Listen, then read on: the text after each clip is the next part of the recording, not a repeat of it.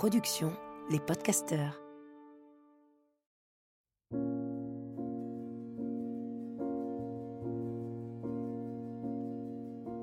Bienvenue dans Pleine Présence, le podcast qui donne envie d'habiter pleinement l'instant présent. Qu'a-t-on de plus beau à offrir que notre pleine présence au reste du monde? Qu'a-t-on de plus beau à s'offrir à nous-mêmes? Juste quelques instants, être pleinement ici et maintenant, à l'écoute des éléments qui nous entourent, à l'écoute de notre souffle, à l'écoute du soi, à l'écoute de l'autre. Je m'appelle Lily Barbery-Coulon, j'enseigne le Kundalini Yoga et la méditation. Je suis l'autrice de plusieurs livres et j'ai longtemps été journaliste avant de transformer ma vie et de la consacrer au déploiement du soi. Ce nouveau rendez-vous me permet de réunir tout ce qui m'anime, la méditation bien sûr, mais aussi le partage des personnes qui m'inspirent et me donnent envie de me redresser et de me mettre en mouvement au service de ma conscience. Chaque épisode commence par une courte méditation et se poursuit par un entretien avec ceux qui changent le monde à leur niveau, suivent leur intuition, traversent les jugements et honorent leur mission. Autant de sources d'inspiration pour réinventer la narration et être encore plus proche de notre essence. Asseyez-vous sur le rebord d'une chaise ou bien mettez-vous en tailleur euh, au sol, peut-être sur un support pour aider votre colonne vertébrale à s'étirer vers le ciel. Fermez les yeux et prenez un instant pour écouter votre souffle tel qu'il est sans chercher à le changer.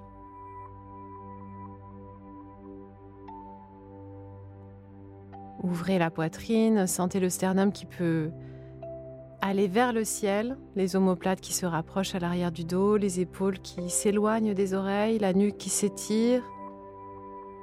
Sentez à la fois le poids de votre assise dans le sol ou sur la chaise. Peut-être vos pieds sont sur le sol. Et en même temps, cette colonne si elle est extrêmement légère, qui s'étire et qui gagne quelques millimètres à mesure que vous observez votre posture et que vous regardez votre souffle. La bouche est fermée et vous respirez par le nez uniquement à partir de maintenant.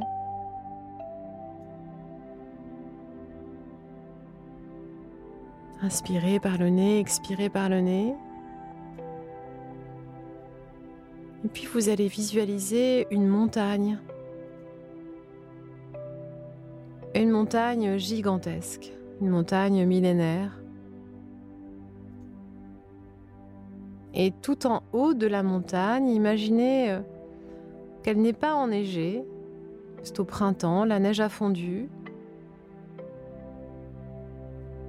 Et au sommet, il y a un matelas moelleux d'herbes fraîches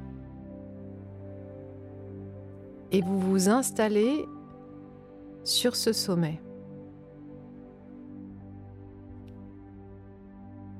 Continuez à inspirer expirer par le nez, longuement et profondément, comme si vous alliez chercher le souffle dans chaque strate, dans chaque roche de cette montagne. À chaque fois que vous inspirez, vous gagnez la sagesse de la montagne, sa force, son invincibilité, à chaque fois que vous expirez, vous en profitez pour redresser la colonne vertébrale. Ne vous laissez pas avancer vers l'avant, mais juste continuez à sentir que vous êtes tout en haut de cette montagne et que vous avez déjà la tête dans le ciel.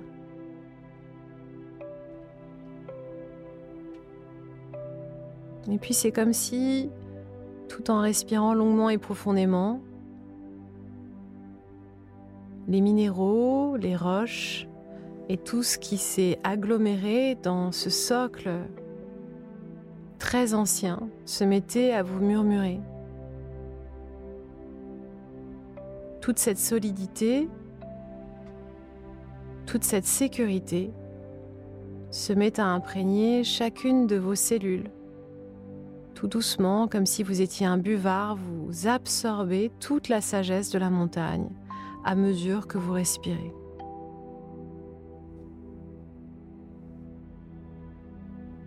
Vous sentez quelque chose de très tranquille, très serein s'installer au centre de votre cœur. Et vous allez prendre une grande inspiration pour sceller cette énergie dans toutes vos cellules. Retenez le souffle. Expirez par la bouche. À nouveau, inspirez. Retenez. Expirez par la bouche. Et une dernière fois, inspirez. Retenez, retenez toute l'énergie de cette montagne millénaire. Et expirez par la bouche. Alors aujourd'hui, je reçois Maud Zilnik. Euh, Maud, je l'ai rencontrée euh, il y a de nombreuses années, en fait, lorsque j'habitais euh, dans un, arrondissement parisien très chic. Elle venait d'ouvrir une épicerie qui s'appelle Épicerie Générale, qui a fermé depuis, mais moi j'avais un, tout petit bébé à cette époque-là. Et je dois dire que je commençais seulement à me questionner sur euh, ce que j'allais faire euh, pour les courses, euh, comment j'allais m'alimenter, parce que cet enfant que je venais d'avoir m'interrogeait sur ce que j'allais mettre à l'intérieur de son corps. J'ai allaité ma fille et puis après, on a commencé à lui donner des biberons et puis ensuite on a commencé à diversifier son alimentation. Et lorsque le pédiatre qui la suivait m'a suggéré que ce serait mieux quand même de lui donner des légumes bio, je me suis rendu compte que en fait je n'étais jamais aller dans un magasin bio jusque-là, euh, parce que c'était pas ma culture, tout simplement. Moi, j'avais euh, la culture euh, de, du supermarché. J'allais le week-end faire un énorme plein, je remplissais mon frigo. C'était une manière de me sentir dans l'abondance. j'avais des énormes packs avec plein de yaourts, plein d'emballages. je voyais pas trop encore le problème avec l'idée d'avoir tous ces emballages dans mon frigo.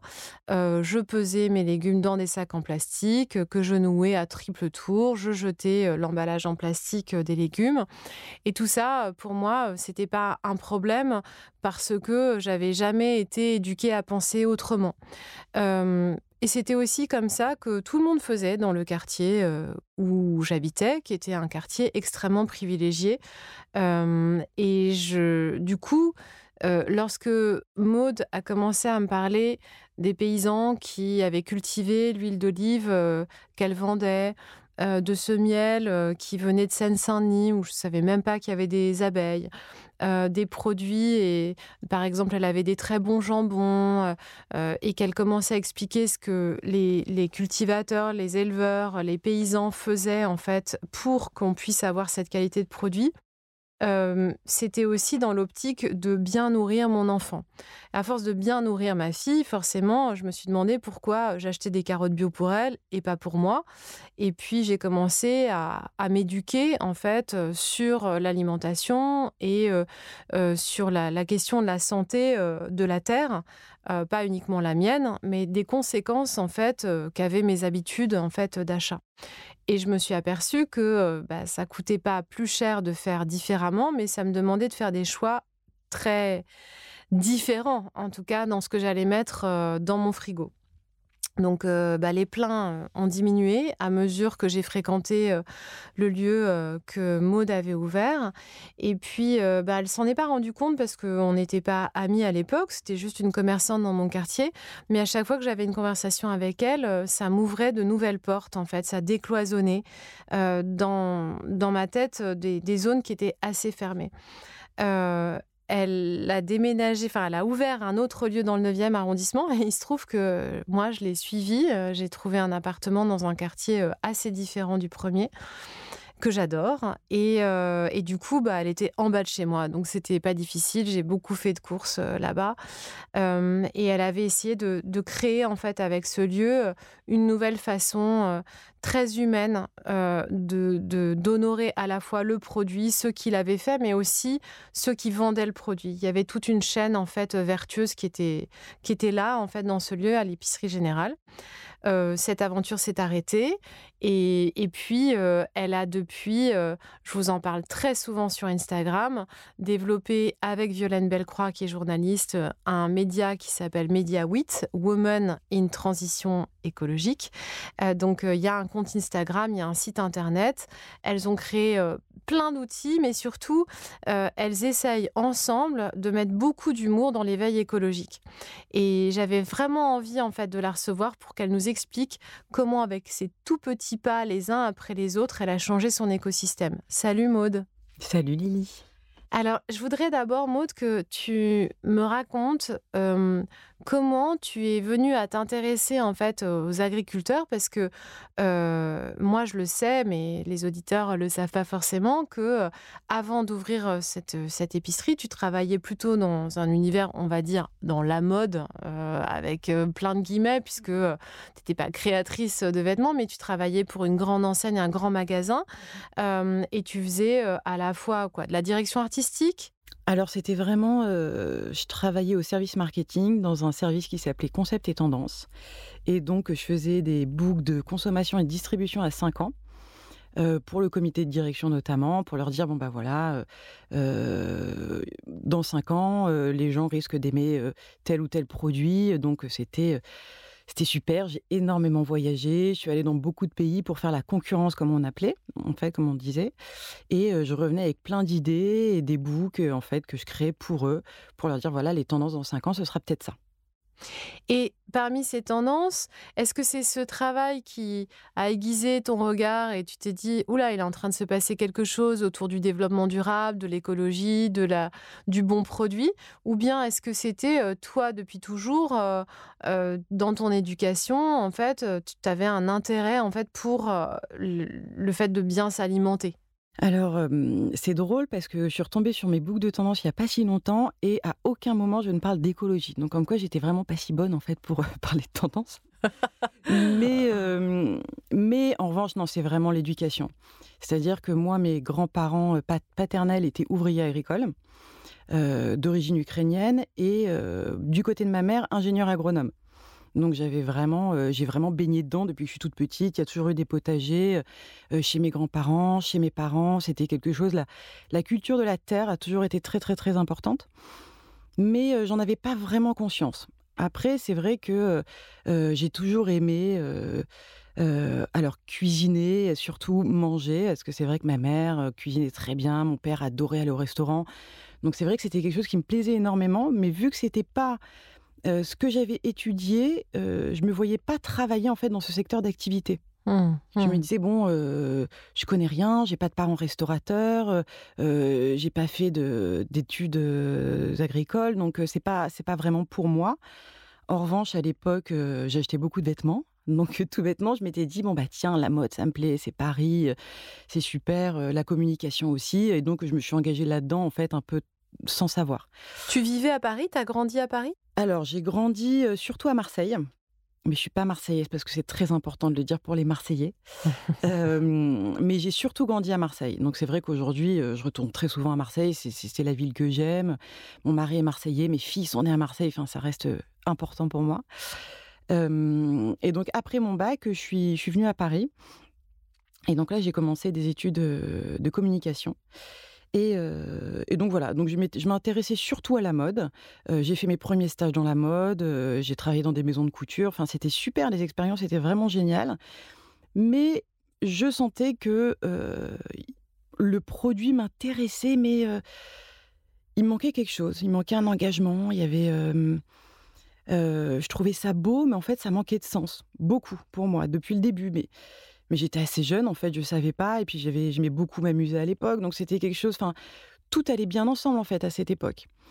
Et puis, donc, j'ai continué à travailler dans ce secteur d'activité et j'étais souvent dans des open space et je partageais les open space avec les acheteurs, en fait, des marques. Et là, je commençais donc à entendre des discussions et des discussions sur des achats au Bangladesh, en Chine, tout ça, et, et, des négociations de prix qui me rendaient dingue, en fait. Je me disais, mais c'est pas possible, en fait, qu'on achète des jeans aussi peu chers. Donc là, ce qui est assez drôle, c'est que ma mmh, prise de conscience s'est faite avec la mode d'abord. Je me suis dit, mais il y a quelque chose qui ne va pas dans le bon sens.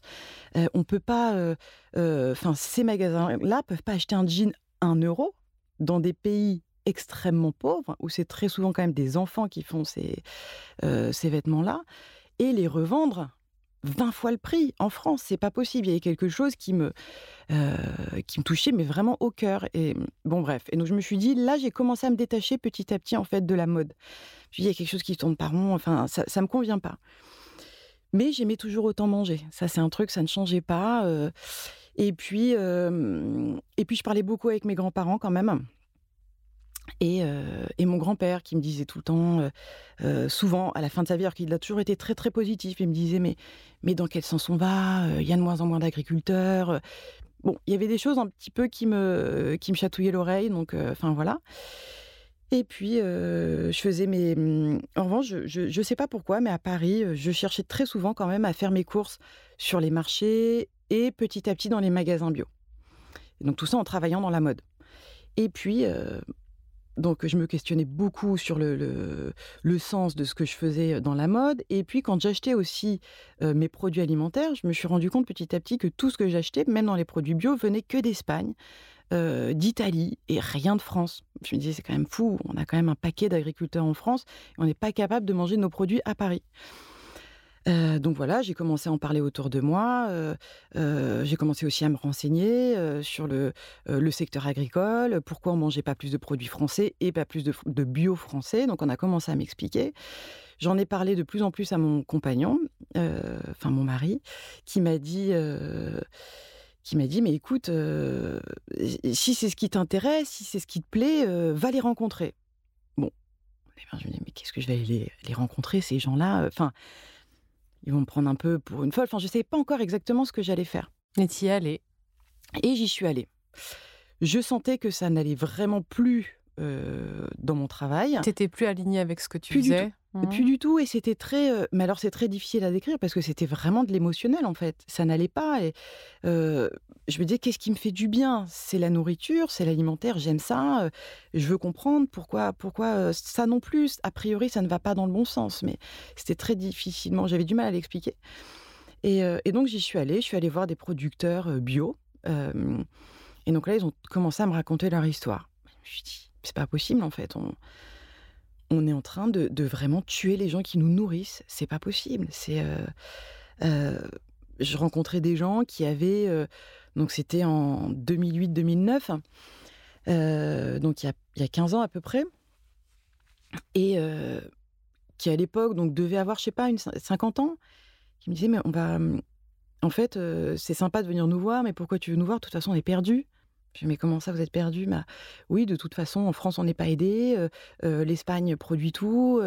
on arrivera mmh, dans 15 ans, on sera tous crevés, en fait. Nos enfants ne veulent pas reprendre. C'est un métier qui est trop difficile. En bio, il n'y a pas d'aide c'est pas possible. Alors je me dis, ok, c'est un comme ça, et puis deux, et puis trois, et puis dix. Et... Oui, ils tiennent tous le même discours. Et en fait, ils tiennent tous le même discours. Et, euh, et puis ils en avaient 50, mais ils en paraissaient déjà 70. Et c'est mmh. pas possible. Oui, ils étaient très abîmés déjà, toi, au moment où tu les rencontrais. Ils étaient déjà très abîmés. Euh, et puis.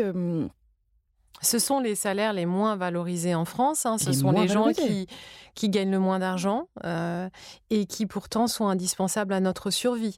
Euh, et dans le débat aujourd'hui euh, qui occupe les bouches, puisqu'on on enregistre cet épisode à un moment où on parle des retraites, mmh. on parle assez rarement en fait de, des, paysans qui gagnent très souvent bien en dessous, bien en dessous du RSA mmh. pour des métiers qui sont, il y, y, a même plus d'heures, etc.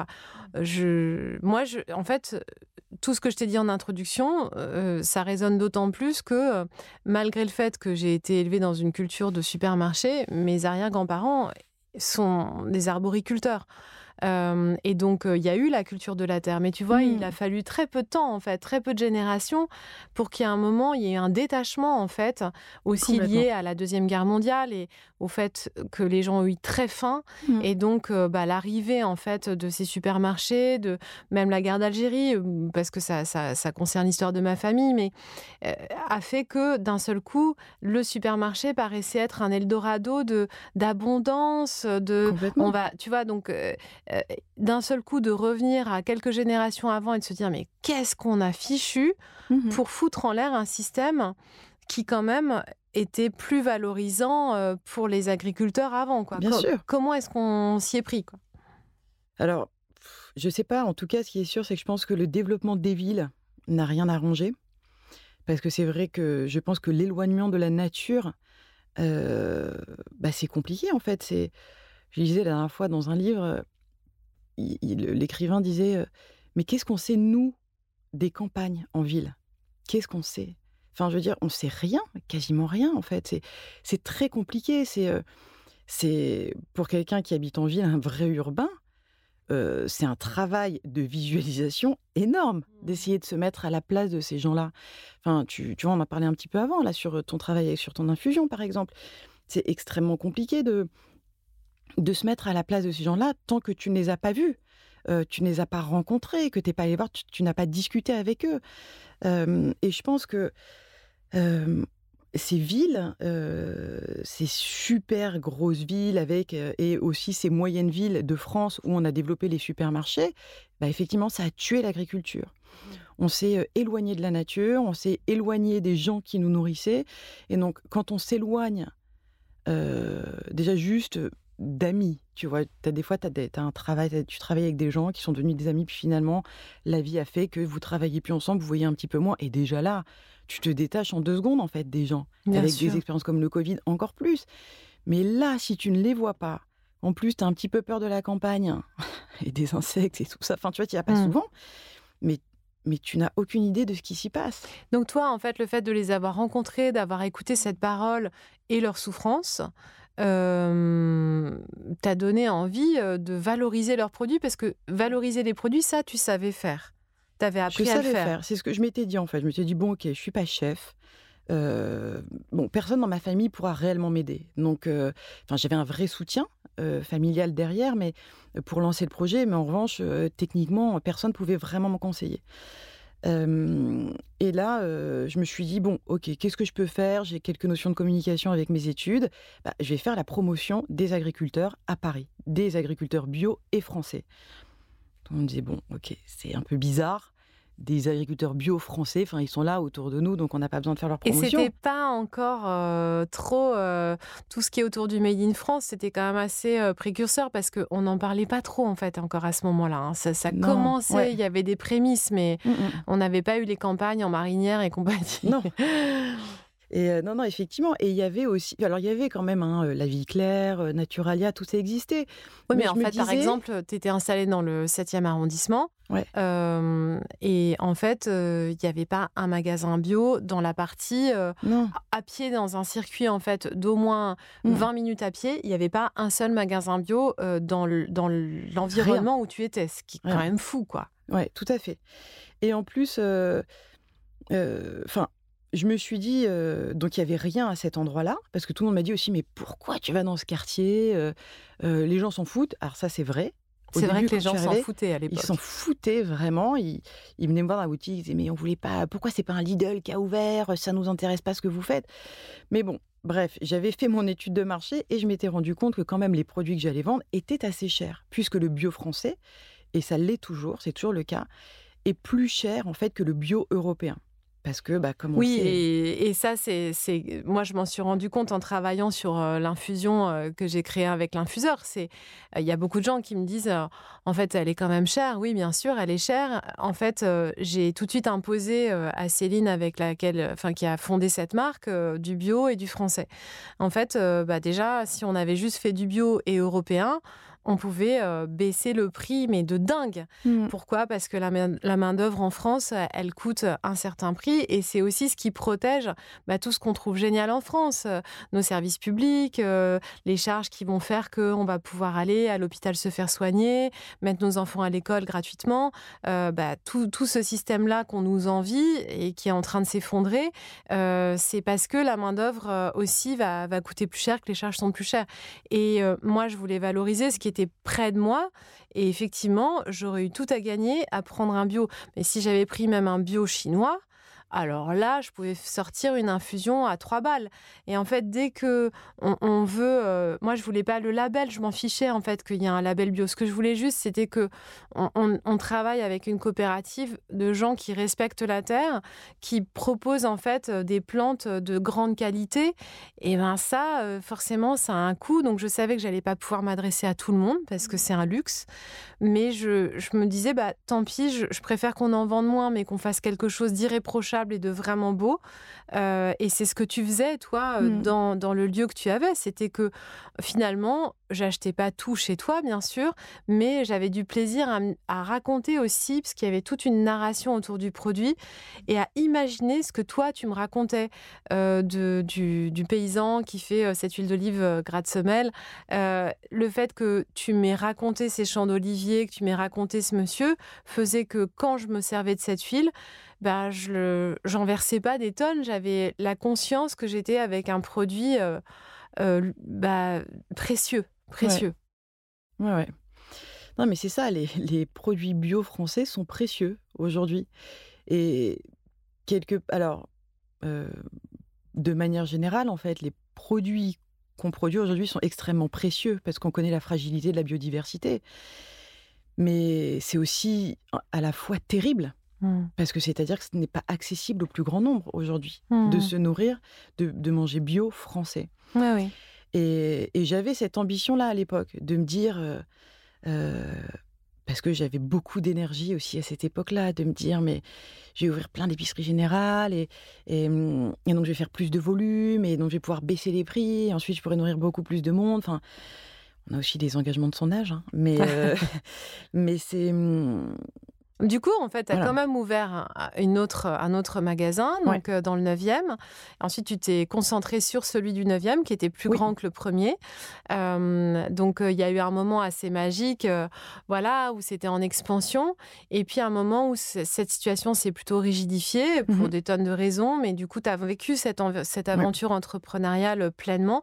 Moi, j'ai été très triste quand ça a fermé, mais bon, voilà, ça arrivait à une fin.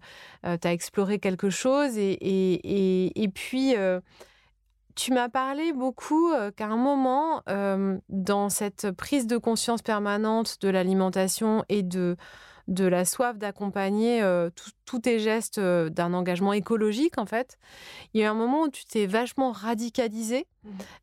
Est-ce que tu peux me parler de cette période et de comment, qu'est-ce qui a fait que tu en es sorti, en fait? Mmh alors, bah, déjà, c'était. Je pense que je suis rentrée dans cette radicalité quand je suis allée rencontrer les producteurs.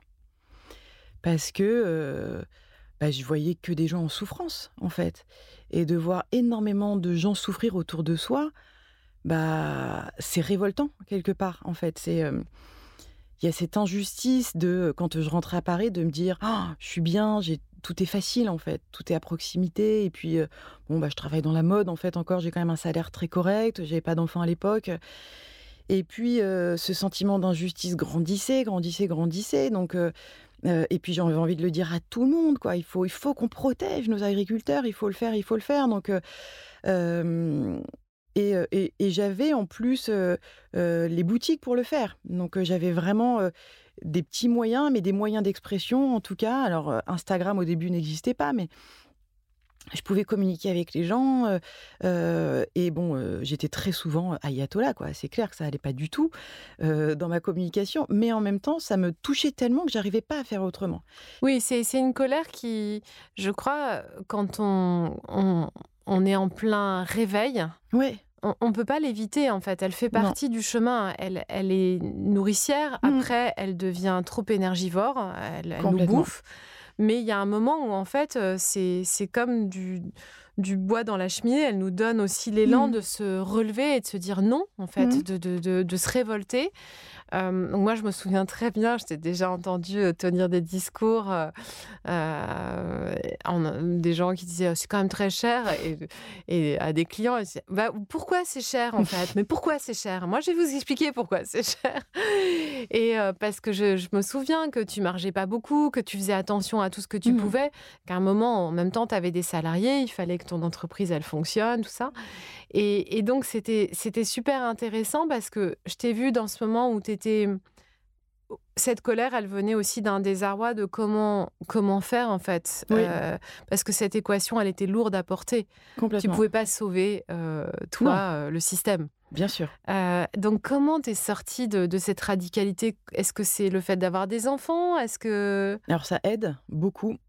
ça aide beaucoup. Et puis, j'ai senti à un moment donné que, bah, au moment où, en plus, l'épicerie, économiquement, c'était compliqué, avec mon associé, il fallait qu'on fasse des choix. Et je me disais, bon là, donc j'avais aussi avec mon mari, on avait envie d'avoir des enfants et je savais que ça allait être quand même difficilement compatible. Enfin, ça pouvait l'être, mais c'est vrai que j'avais pas envie d'avoir toute cette révolte non plus en moi et j'avais besoin, je sentais aussi que physiquement, comme d'ailleurs au moment où j'ai créé l'épicerie, il y avait quelque chose de très physique qui se passait. Il fallait que, il fallait que je m'adoucisse quelque part. C'était soit je me retirais de la ville, je me retirais de la vie, je me coupais de mes amis parce que je sentais bien que de toute façon, en plus, je les saoulais, je saoulais tout le monde avec mes, mes convictions, mes engagements. Il fallait que je fasse quelque chose.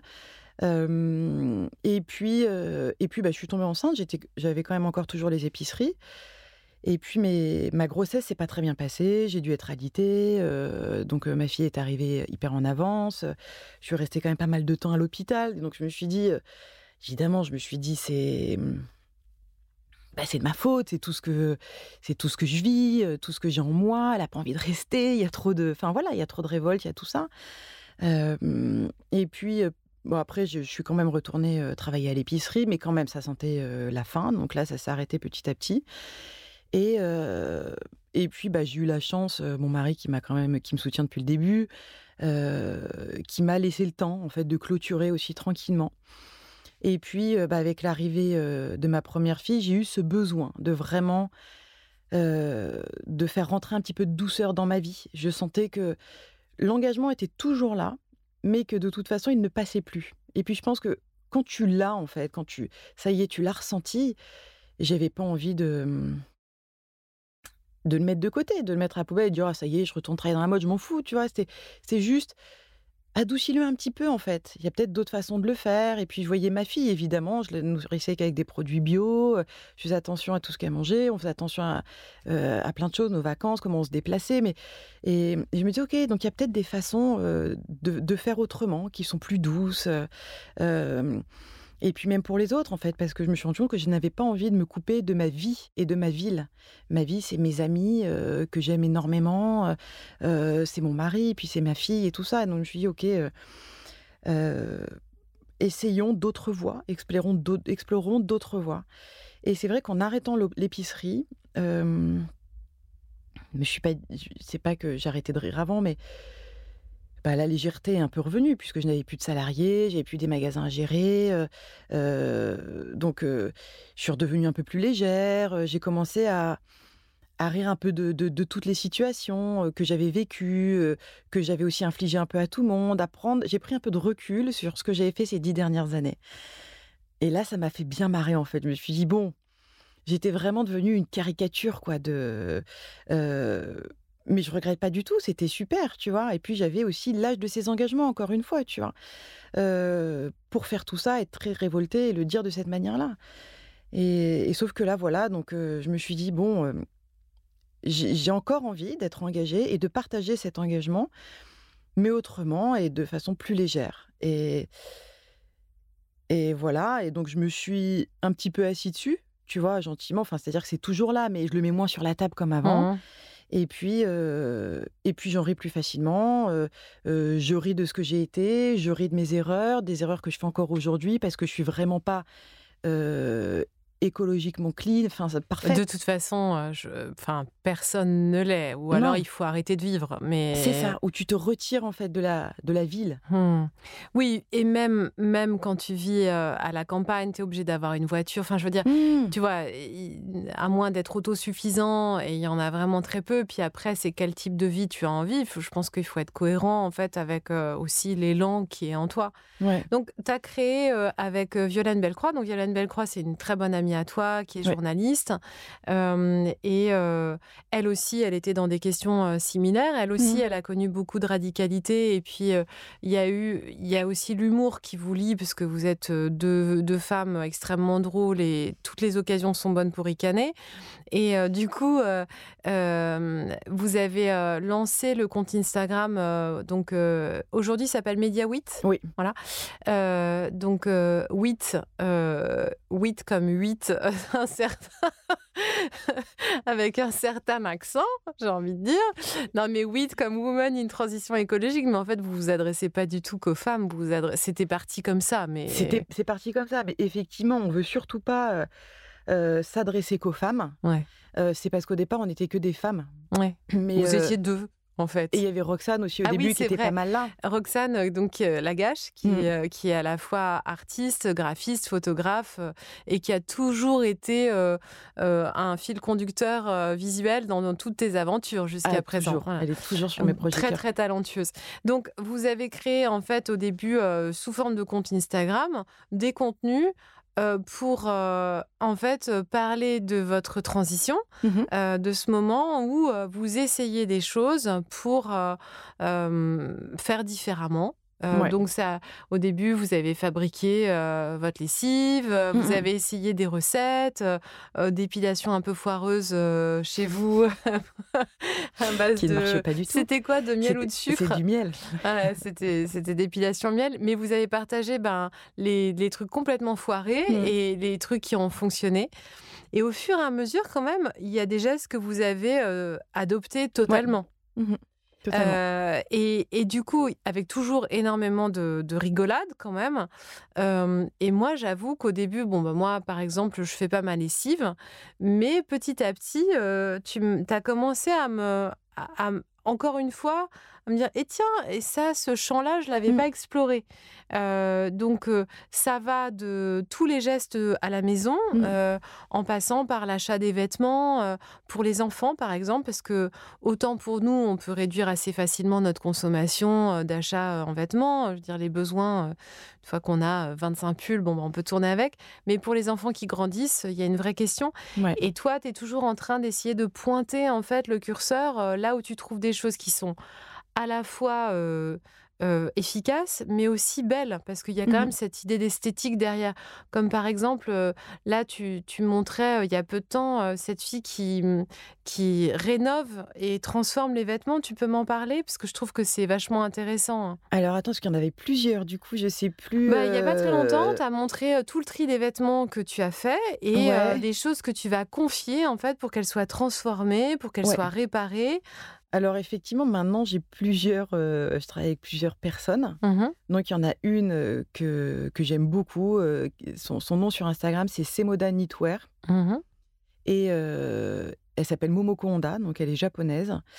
Et c'est vrai que pendant des années, bah, j'ai eu des pulls soit bouffés par des mythes ou tu vois troués bon, que je gardais dans un placard. Et puis c'est vrai que ça fait quelques années qu'à chaque fois que je les apportais chez un couturier, il me disait non, ça on fait pas, on fait plus, c'est des remailleurs, c'est des remailleurs, mais il n'y a plus de remailleurs à Paris.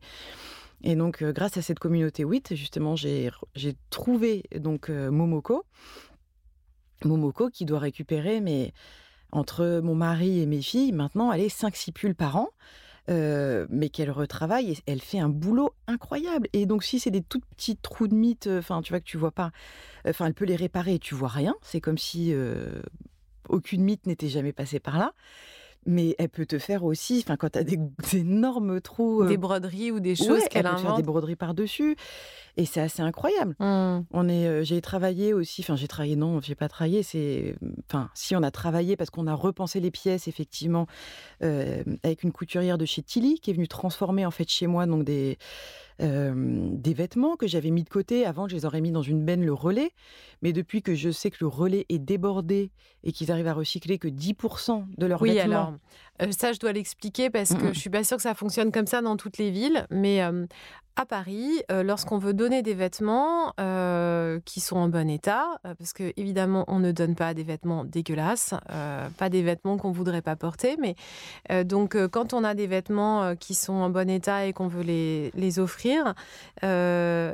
il y a des associations, mais en fait, euh, c'est pas toujours simple. Et il y a des bornes relais un peu partout. Donc au début, moi aussi, je faisais comme toi. euh, et puis j'ai lu, j'ai appris que en fait, euh, il y a beaucoup de ces vêtements qui ne sont absolument pas euh, redistribués, Mm. mais qui vont aller euh, donc à la poubelle.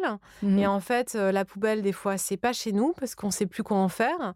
Donc, Exactement. ils vont être transportés dans des pays beaucoup plus pauvres Mm. qui ne savent plus quoi en faire non plus, n'ont pas le système. Donc, ça va s'entasser et on retrouve à l'autre bout du monde euh, des vêtements euh, de marques euh, typiquement françaises qui ont Mm. été achetés et sur des plages, Mais des montagnes. des montagnes entières. Et, et en fait, on, juste, on a déplacé le, le problème à un endroit où on ne le voit pas.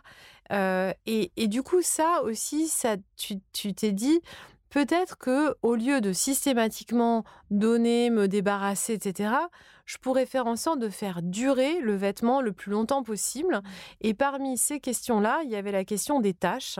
Alors, on pourrait croire que c'est un problème tout à fait, euh, enfin, tu vois, bête et, et- et- et stupide, tu vois, la question des tâches. Mais euh, là encore, il y a une vraie euh, prise en otage, en fait, de l'éducation au sujet des tâches, parce que, en fait, ça fait plusieurs décennies qu'on nous vend des lessives en nous, et des détachants synthétiques en nous faisant croire que c'est comme ça qu'on va pouvoir détacher, alors qu'il existe euh, plein de solutions euh, très vertueuses pour l'environnement et pour nous, notre santé, qui marchent hyper bien. Et tu as commencé à les explorer, tu as commencé à tester tes recettes. Alors d'abord sur Instagram, à montrer, bon bah voilà, euh, ma fille vient de se faire une tache de framboise sur une robe blanche. Euh, on a, moi j'ai toujours entendu, alors les fruits rouges, ça ne part pas. Alors là, alors là, tu fais attention avec ta glace parce que les fruits rouges, ça ne part pas. Et alors qu'en fait, tu as montré que juste, bah, tu prends un pot en verre, euh, tu élastiques la, la, la surface en fait à nettoyer, c'est-à-dire que tu fais comme un couvercle de, de confiture avec Ouais. la tâche et tu l'enroules avec un élastique pour que ce soit bien tendu. Et là, tu mets juste de l'eau chaude dessus et la tâche disparaît comme avec un disparaît. effaceur à encre. C'est quand même incroyable. Non mais c'est dingue. Et en fait, euh, tu, je pensais à toutes ces pubs de, Ouais. euh, avec lesquelles on a grandi. De, euh, oh, Michel a encore fait des tâches sur son pull après le foot. Regardez, tac, tac, tac. Je mets la petite pastille avec, je sais pas trop quoi, je vais pas dire de marque, et puissant. Et en fait, on aurait pu obtenir ça mille fois mieux avec du savon de Marseille. Mais oui. Et euh, donc toi, tu as, juste euh, commencé à, à répertorier avec, euh, avec Violaine toutes vos expériences Mhm. et vous en avez fait un guide. Exactement. Donc ça s'appelle Euh, euh, dis donc, Le euh, guide du détachage naturel. Le guide du détachage naturel. J'ai l'appelé détache fuite. Non, mais n'importe quoi. Détache Fruit, c'est bien ça, Ouais. mon nom. C'est clair. Non, Donc, non, le guide euh, du détachage naturel. Tu peux, tu peux nous raconter, parce que ça fait Ouais. quand même quelques pages et tout. Vous avez fait un super boulot en fait en répertoriant tout ça. Ouais, ouais, ouais. Bah, en fait, euh, voilà, ça rentrait dans cette logique de se dire bon, bah maintenant, on doit garder nos vêtements. Donc super, parce que c'est vrai qu'avant, quand on avait une tâche, on allait le mettre facilement à la benne et on changeait, ou voilà. Mais là, on s'est dit bon, bah ok, maintenant, il faut détacher. Et donc, on a commencé euh, petit à petit, bah, comme tout le monde, en fait, à chercher sur Internet, à acheter des bouquins, les recettes de grand-mère, à tout essayer. Et, euh, donc, petit à petit, bah, de, tâche en tâche, de, euh, de bicarbonate en percarbonate, on a commencé à trouver des solutions et pour détacher. Et donc on s'est dit bon bah euh, et donc on avait tout le temps des questions sur notre Insta. Ah mais est-ce que vous pouvez nous redonner la recette de ci, la recette de ça? Et c'est vrai que MediaWit c'est pas notre activité principale non plus. Donc on s'est dit bon bah ok euh, effectivement il y a peut-être un, truc à faire. Faut peut-être essayer de, re- de mettre toutes nos recettes dans un guide. Si ça peut aider tant mieux. Et donc c'est euh, ce qu'on a fait l'été dernier. On a essayé donc je sais pas si j'espère que tous, les, tous ceux qui l'ont acheté sont ravis. Ah Mais bah moi cas- je l'ai, je l'adore parce Ouais. que du coup euh, moi je l'ai mis sous plastique. euh, je sais que c'est pas génial, mais bon du coup c'est comme ça que je vais Ouais. le conserver longtemps. Je l'ai imprimé Mm. et je l'ai je l'ai gardé dans ce que les enfants appellent un lutin. hein, euh, voilà. Euh, seuls les, les, les parents d'enfants Mm. scolarisés savent ce qu'est un lutin. Et, et du coup c'est juste à côté des lessives Mm, mm. euh, chez moi, euh, mais tu m'as fait découvrir tellement de produits euh, en fait. Et, et- et- et- et aujourd'hui, ce qui est génial, c'est que les habitudes, elles sont finalement très hum, rapides à changer. Une Ouais. fois que tu es convaincu, parce que tu l'as vu, tu en as fait l'expérience. Mmh Tu peux plus faire comme avant, en fait. C'est une évidence. Donc, euh, bon, tu, vous le vendez très peu cher, vous le vendez 3 euros. C'est un, un, document à télécharger. Et je crois qu'il y a une partie de vos bénéfices, donc euh, qui sont faibles, hein, sur 3 euros, que vous reversez euh, à une association qui est... 50% ouais, à SOS Méditerranée. Ok. Euh, donc, c'est vraiment 50% du prix en plus, tu vois, c'est vraiment... c'est 50% du prix, c'est pas les bénéfices, c'est 50%, mm, mm. il y a 1,50€ à chaque fois qui est reversé à cette association. Et alors, tu disais que c'est pas la seule chose que vous faites, parce qu'on pourrait avoir l'illusion que, en fait, tu crées des contenus pour Instagram pour du beurre. Mmh. Mais euh, justement, euh, est-ce que tu peux me parler de, tes autres activités? Parce qu'il y a une activité de conseil, mais il y a aussi une nouvelle activité dont j'aimerais bien que tu nous parles après. Ouais.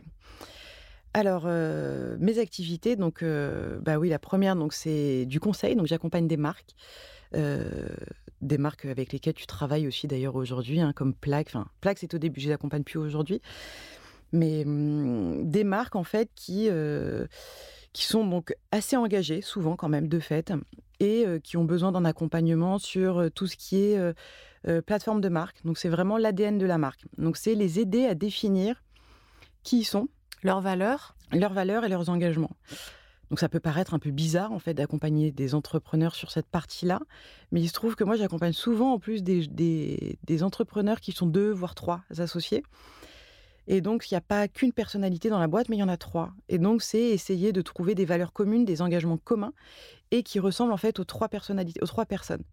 En fait, ce socle de valeurs euh, dans, la, dans le domaine de la spiritualité, de la méditation, euh, quand on forme euh, des professeurs à l'enseignement du yoga, souvent, moi, je, l'ai vu, j'ai vu à quel point c'était important en fait de connaître son socle de valeurs. On en a tous des différentes. mais une fois qu'on les connaît, bien sûr, elles vont pouvoir un peu évoluer. Hein. Mmh mais ça nous permet de nous interroger régulièrement dans nos choix professionnels, dans nos choix de relations. Est-ce qu'on est en train d'honorer ces valeurs ou pas?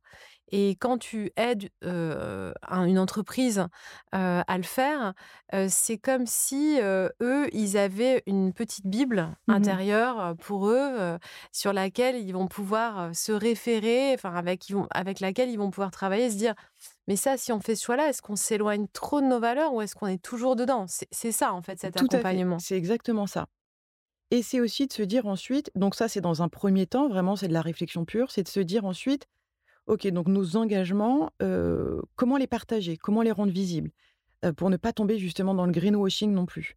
Et c'est de se dire, donc nos engagements écologiques, et donc les, les partager et les intégrer aussi pardon, dans un planning juste. Parce que bah, l'engagement écologique aujourd'hui coûte cher aussi aux entreprises. Donc c'est-à-dire que si c'est quelqu'un qui est très engagé sur le zéro déchet, bah dans l'alimentaire, c'est il y a beaucoup de choses à mettre en place qui peuvent être très compliquées et très onéreuses. Donc c'est se dire, ok, si vous voulez communiquer là-dessus, si c'est un vrai engagement, prévoyez peut-être un an ou deux pour le faire, communiquez pas tout de suite, essayez différentes formules pour que ce soit aussi dans votre temps à vous juste. je sais qu'on est pressé par le temps avec les prévisions du GIEC, mais quand même, on a fait aussi beaucoup d'erreurs ces dernières années, aller trop vite, à s'engager trop vite dans des voies bah, qui n'étaient pas bonnes concernant l'écologie. Et donc là, c'est se dire, OK, vous voulez être niqué sur le packaging, ok, très bien, mais donnez-vous deux ans pour le faire. vous voulez être niqué sur l'alimentation, mais je ne sais pas si vous voulez faire que du français, pareil comment répartir ses achats pour que ce soit pour que ce soit viable pour que ce soit viable et pour hmm. durer le plus longtemps possible parce que ça épuise en fait quand on se euh, c'est les lancements d'entreprises sont toujours très fatigants très chronophages enfin ça ça mange beaucoup d'énergie oui ça c'est l'écueil majeur en fait pour euh, mmh. beaucoup d'entreprises que je vois autour de moi euh, c'est que leur projet il est parfait sur le papier mmh. mais à vivre pour eux il est insupportable. C'est-à-dire que oui, ils sont en train de faire des choses positives, mais ils sont en train de se détruire la santé dedans. Ils ont plus, euh, je parle même pas d'un jour de congé, mmh. je parle d'une heure de congé, ça n'existe plus. Et, euh, et, pour peu qu'ils aient une famille à côté, euh, je les retrouve très souvent en fait en burn-out quelques mois plus tard. donc ça, de mettre cette douceur-là, en fait, dans le cadre du projet, c'est aussi ce qui va permettre euh, de le rendre durable longtemps, quoi. Complètement. Mmh. Et d'ailleurs, bah, toi, avec euh, quand j'ai commencé à pratiquer le Kundalini grâce à toi, c'est vrai que ça m'a aussi beaucoup aidé. Toutes ces notions-là que tu as portées de d'honorer qui je suis et, et d'essayer de bah, de faire, d'avoir en fait une entreprise qui te ressemble et pas une entreprise qui ressemble aux autres. En fait, à quoi ça sert d'avoir des entreprises qui ressemblent aux autres et qui se ressemblent toutes? Bah, c'est bon pour personne en fait. Essaye de de faire oui quelque chose qui correspond à tes valeurs, à qui tu es, à ce que tu as envie de faire aussi dans la vie, à tes ambitions propres et pas aux ambitions des autres, ni aux ambitions des sondages ou des, tu vois, des études marketing. Oui, et puis il y, a aussi cette notion, je trouve que tu as beaucoup amené de faire à notre mesure. Mmh à, travers ce que tu viens de dire, mais aussi à travers ce que vous partagez avec Violaine, il y a cette idée de, petits pas, mmh d'aller à son rythme en fait. et ce qui pourrait être euh, très critiqué, j'avais fait un article, euh, sur, enfin j'avais écrit un article sur le, mon blog euh, sur la pureté militante, qui est cette idée qu'il faudrait être absolument parfait, sinon ne pas s'exprimer du tout, mmh et que ce qu'on reproche en fait euh, aux gens qui prennent la parole en fait pour dire bah je me sens révolté par ça, j'ai envie d'agir, c'est qu'après on leur dit ah bah oui mais là tu as agi sur ce truc là mais tu continues à prendre l'avion, tu fais ci, tu fais ça et donc ça va pas. Et je trouve que dans ce que vous valorisez, il n'y a jamais de culpabilisation. Il y a au contraire l'idée, venez avec nous, c'est trop marrant. Prenez le même train que nous, vraiment, on se marre.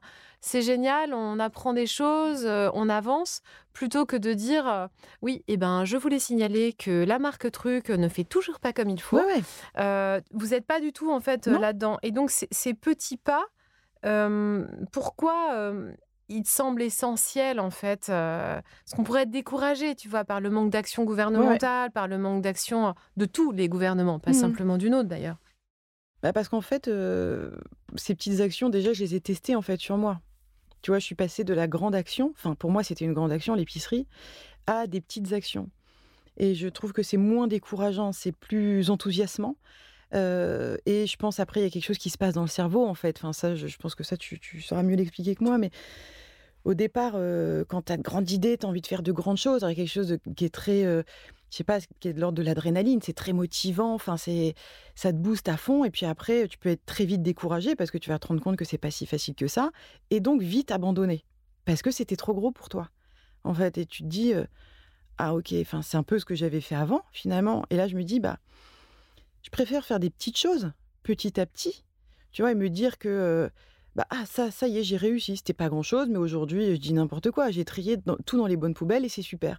Et en fait c'est tu fais ça pendant plusieurs jours c'est comme ce que tu fais avec tes méditations de 40 jours ça va rentrer et puis après c'est quelque chose qui devient assez automatique et puis tu bah, comme ça t'accumules toutes les petites satisfactions et mmh, et c'est hyper agréable. Et puis surtout ce que je trouve très important c'est comme on n'est pas loin des pratiques en fait, tu vois, que de, d'une pratique de yoga, c'est plus tu vas le faire et plus tu vas avoir de bénéfices en fait, et plus ça te fera du bien. Et puis vraiment par-dessus tout, ce que je tiens vraiment à dire, c'est que c'est c'est la communauté. Je suis quelqu'un qui aime bien faire des choses seul, j'ai pas de problème avec la solitude, mais je crois vraiment au pouvoir de faire les choses ensemble. Et moi, c'est quelque chose qui me donne beaucoup de joie de faire justement avec les filles. Si on s'est retrouvés au départ à faire nos, les pastilles de la vaisselle, parce que moi, ça m'emmerdait de les faire chez moi. C'était l'enfer de les faire le soir à 10h. J'étais là, mais, oh, mais je me voyais pas ne pas le faire parce que je me disais, je peux pas mettre tous ces produits de merde en fait euh, dans les mmh, euh, dans les canaux d'eau et tout ça. Il faut que je fasse mieux, que j'ai.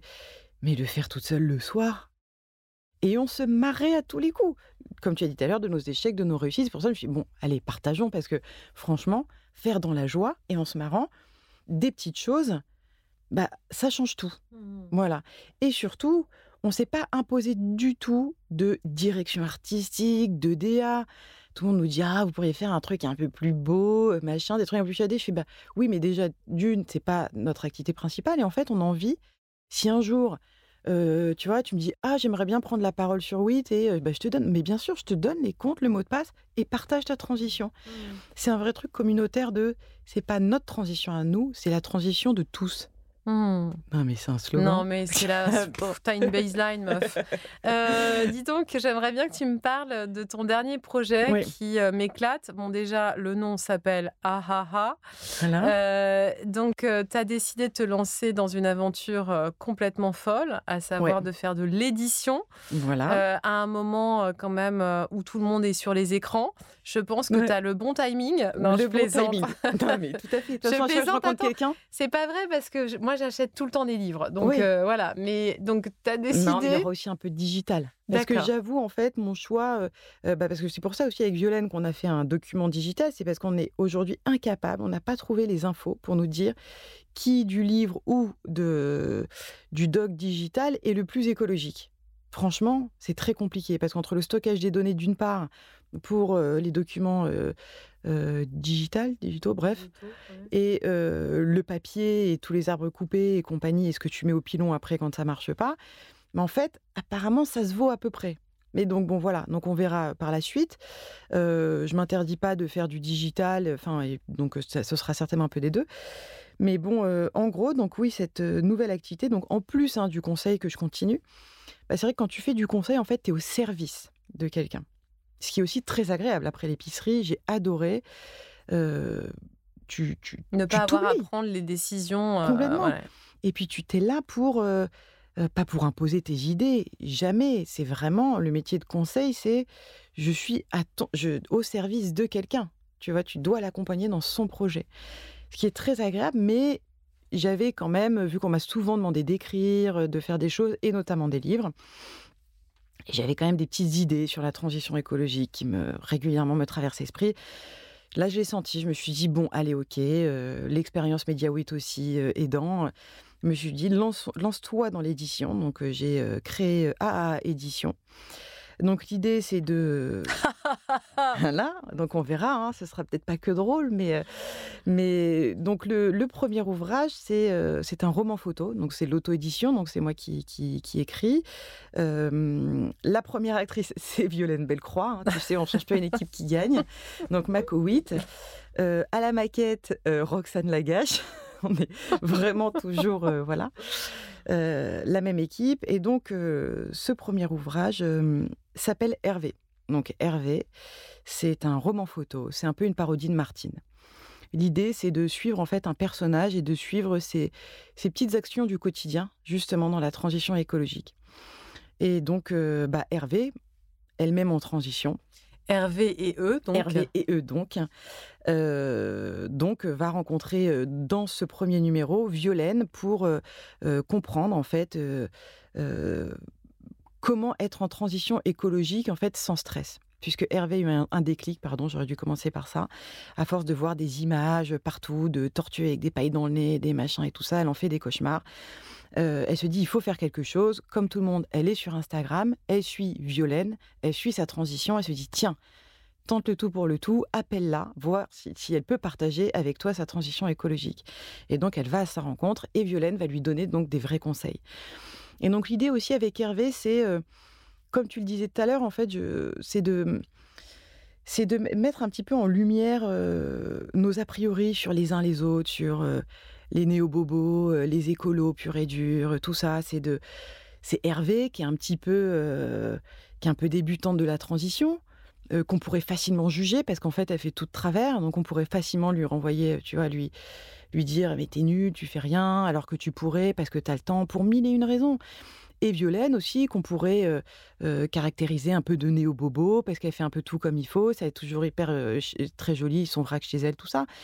Et donc les personnages sont toujours volontairement un petit peu caricaturaux, parce que je me dis, bah c'est, ça peut aider aussi le propos, je pense. Je pense que pour avancer, il faut avoir un peu de recul sur soi aussi, bizarrement. Prendre oui, du temps de se beaucoup regarder. d'autodérision. Beaucoup Tu as d'autodérision. choisi euh, le roman photo en référence Voilà. à ces vieux magazines euh, de, où il y avait des romans photos. Quand on était dans, enfin, dans les années 80, 90 encore, il y en avait un petit peu. Là, tu portes un, un sweatshirt, euh, je dois quand même expliquer, tu portes un sweatshirt recyclé. Donc, c'est un vieux sweatshirt Canal+, qui doit dater de, de, de l'époque du lancement de Canal, avec le logo arc-en-ciel.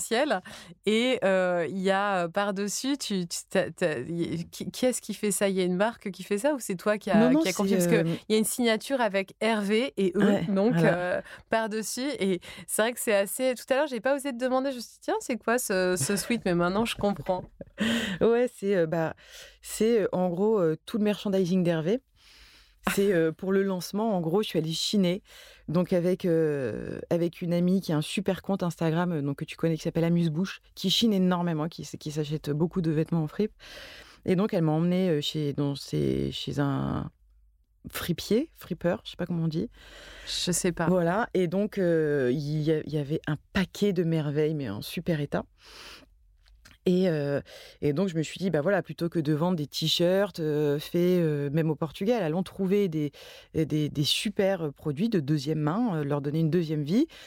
Et ensuite, j'ai- trouvé un super imprimeur que je recommande vraiment qui s'appelle Rose Studio, qui est à Montreuil et qui est un studio d'imprimerie holistique, comme il dit. Donc, alors là, je t'explique pas la boucle. il met quoi? Il fait des bains sonores euh, Alors, à ses on n'est pas loin, on n'est pas loin. Romain, si tu m'écoutes vraiment, oh, rien de, aucun jumeau qu'une moquerie, mais c'est c'est hallucinant. Enfin, le, le cercle vertueux de, de, de, de son travail. Attends, redonne son nom. Rose Studio. D'accord. Euh, Romain, donc. euh, et donc, lui, c'est pas qu'il exige, mais il invite vivement, si tu veux faire des impressions chez lui, à venir le faire. Parce qu'en fait, il estime aujourd'hui que si on ne fait pas les choses, on ne peut pas les comprendre. Incroyable, j'adore l'idée. Incroyable. Non, on adore. Donc, bon. Après, euh, donc déjà. Imagine qu'on ne veuille pas te vendre du pain tant que tu l'as pas fait Mais- un matin. Ce serait pas mais génial S'il te plaît, ça devrait être obligatoire. Non, mais c'est génial. J'adore cette idée. Mm. Il faudrait le faire, c'est Mm. clair. Donc, euh, Donc, tu, tu travailles aussi avec euh, lui. Ah non, mais c'est lui qui va, qui va imprimer tes livres? Alors non, non, non. Non, alors, non, non, c'est juste pour le merchandising. Pour le merchandising, D'accord. tu peux, euh, tu peux faire. Alors non, il fait pas d'impression de, de livres. hein, non, il fait de l'impression textile, en fait. Impression textile, impression sur papier. Là, hier, il faisait Génial. pour un artiste à côté. Et surtout, il fait ses peintures. Donc là, pour une marque, je ne sais pas si j'ai le droit de la citer, par exemple, mais qui est Bah, Peut-être hyper connue. pas. Ouais. Non, non, ouais. Euh, il est allé euh, euh, pour la boîte, en fait, de, pour une boîte de chaussures, en gros. Il s'occupait de mettre le logo dessus, de pocher le logo. Donc, il est allé, pour créer la peinture, il est allé à l'usine de fabrication de chaussures. euh, et il a fait de la peinture avec les déchets de l'usine de fabrication. Et c'est comme ça, il a créé la peinture donc avec les déchets et euh, qu'il a imprimé sur toutes les boîtes de chaussures. Ok, je veux absolument rencontrer cette personne. Non, mais incroyable. Je Donc, vais aller le voir. Et donc, c'est euh, si toi, demain, tu dis que tu veux faire euh, imprimer tous tes logos avec ta tisane, euh, Lily, avec, euh, Ouais. tes, par exemple, euh, tes herbes, de, Ouais. tu vois, tes, ton infusion, il arrivera à te faire une peinture, enfin, une, une encre De, avec cette couleur-là. avec cette couleur-là. C'est euh, génial. pas de colle chimique, rien du tout. Enfin, c'est que de l'œuf, de l'eau et des machins. Incroyable. Bon, bref, voilà. Donc, c'est ça. Donc, euh, je suis allée imprimer donc, chez lui. Pour ça, Euh, l'impression sera en France aussi. Euh, C'est des choix difficiles, tout ça. hein. Hyper difficile, hyper difficile. Mais euh, j'ai fait le choix aussi, donc pour le lancement, de lancer euh, sur Kiss Kiss Bang Bang, Mhm. en fait. Tu as lancé ta campagne ou pas encore? Euh, alors, je sais pas, du coup, euh, non, ça, c'est le. hum, En Ce mars. En mars, d'accord. Voilà. Ok, très bien. Donc, euh, ce sera en De toute mars. façon, on partagera toutes les infos. Là, il y a beaucoup, beaucoup de comptes Instagram cités. On va essayer de vraiment euh, euh, partager le plus d'informations pour que tout le Mm, monde puisse trouver. Et, et du coup, oui, on va pouvoir participer, en fait, tout le monde. Tout le ouais, ouais. Ouais. Et c'est vrai qu'au départ, tu vois, ça aussi, j'avais, euh, j'avoue, un a priori un peu snob, tu vois. Je me disais, pff, je sais plus, quelqu'un m'a dit, mais pourquoi tu lances pas sur Kiss Kiss Kiss Kiss. Genre, ça va, j'ai pas besoin de faire Bah, du crowdfunding. si. Et en fait, je suis allée voir et je me suis dit, mais quand j'ai vu le nombre de projets géniaux Mais bien sûr, c'est qui se génial. lançaient dessus, Mm. ensuite aussi très clairement d'un point de vue économique, Bah oui, tu ça vois, change tu tout dis, pour toi. Toutes tes précommandes. Enfin, je veux dire, tu, Mmh. au niveau des frais, c'est quand même hyper rassurant. Bien sûr. Tu produis le nombre juste. Enfin, euh, parce que quand tu te renseignes effectivement, enfin que tu, le monde d'édition que tu connais très bien, le nombre de bouquins qui sont envoyés au pilon quand ça ne marche pas. Au pilon, ça veut dire qu'ils sont détruits en fait. hein. Mm, mm. Donc euh, voilà, bon bref. Donc, euh, donc je me suis dit, mais non, mais en fait, effectivement, c'est aussi des nouveaux euh, modèles économiques qui sont super et qu'il faut exploiter. Ouais, c'est génial. Bah, Voilà. écoute, on a tous hâte de découvrir ce roman photo. en tout cas, moi, la première. Je te remercie beaucoup pour cet échange parce que j'espère que ça donnera euh, à ceux qui, celles qui nous ont écoutés, euh, l'envie euh, de se féliciter des petits pas plutôt que de se culpabiliser de ne pas faire assez. Euh, focalisons déjà sur, euh, sur ce qu'on arrive à faire pour en faire un petit peu plus et se réjouir à chaque fois de la nouvelle marche euh, passée. Merci beaucoup. Merci beaucoup, Lily.